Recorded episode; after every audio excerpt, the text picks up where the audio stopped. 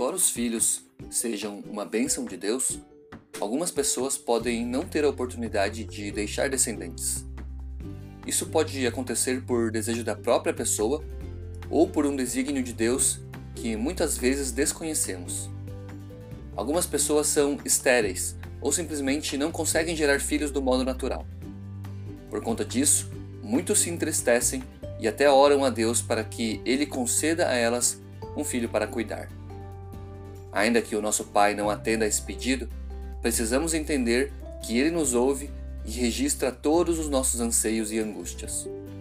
No estudo de hoje, vamos aprender o que a Bíblia nos diz a respeito da paternidade e maternidade sem filhos. Aqui quem fala é o Eduardo e você está ouvindo a mais um resumo da lição da Escola Sabatina.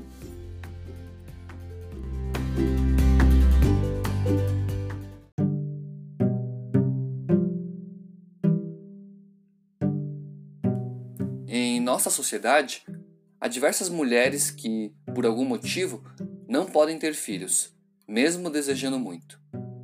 Isso geralmente acontece por conta da esterilidade, o que pode afetar tanto mulheres quanto homens.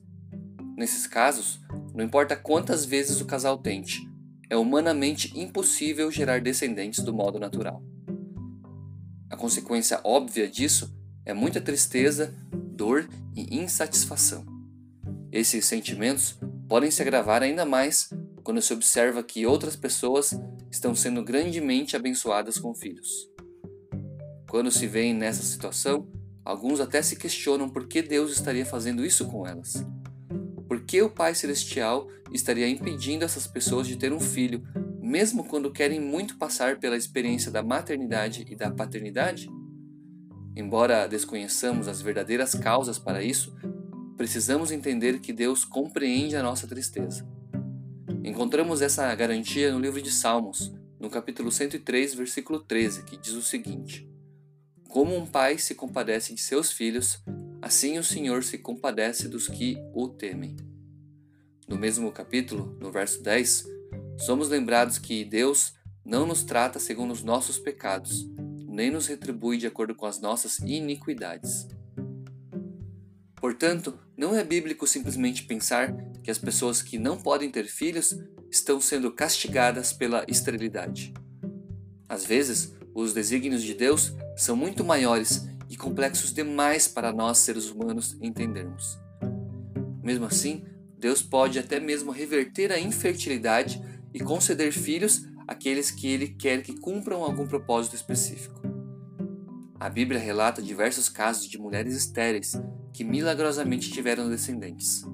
Esse é o caso de Sara, mãe de Isaac, Rebeca, mãe de Isaú e Jacó, Raquel, mãe de José e Benjamim, a mãe de Sansão, cujo nome a Bíblia não revela, Ana, uma das esposas de Eucana e mãe de Samuel, e Isabel, esposa de Zacarias e mãe de João Batista.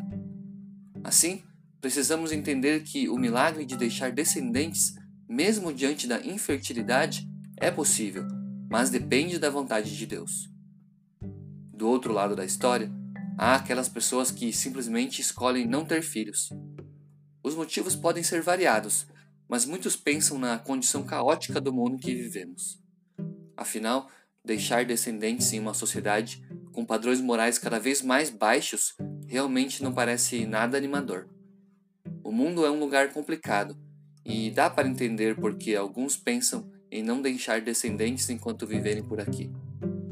Deus respeita essa escolha, muito embora tenha deixado como instrução ao homem que ele frutifique e se multiplique pela terra.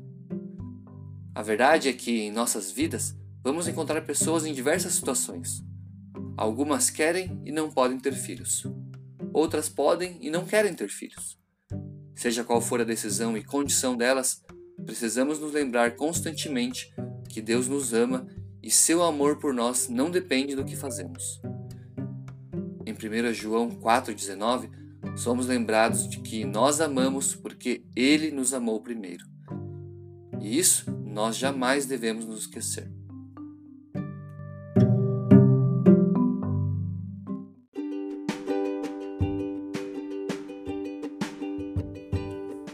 Paternidade e maternidade sem filhos pode ser um assunto bastante delicado, especialmente para aqueles que desejam muito deixar descendentes. Para essas pessoas, é preciso lembrar que Deus ainda pode realizar um milagre em suas vidas.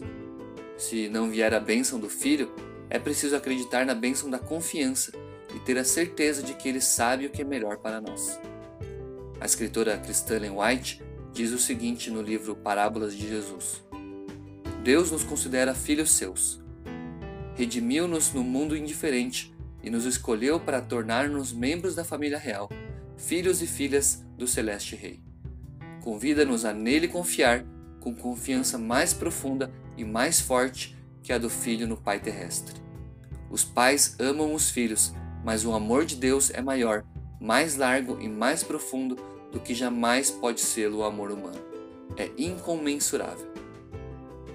Portanto, seus pais terrestres sabem dar boas dádivas a seus filhos, quanto mais não dará nosso Pai do céu o Espírito Santo àqueles que lhe pedirem?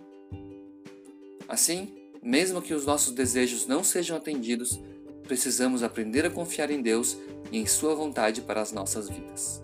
Um forte abraço e até o próximo estudo.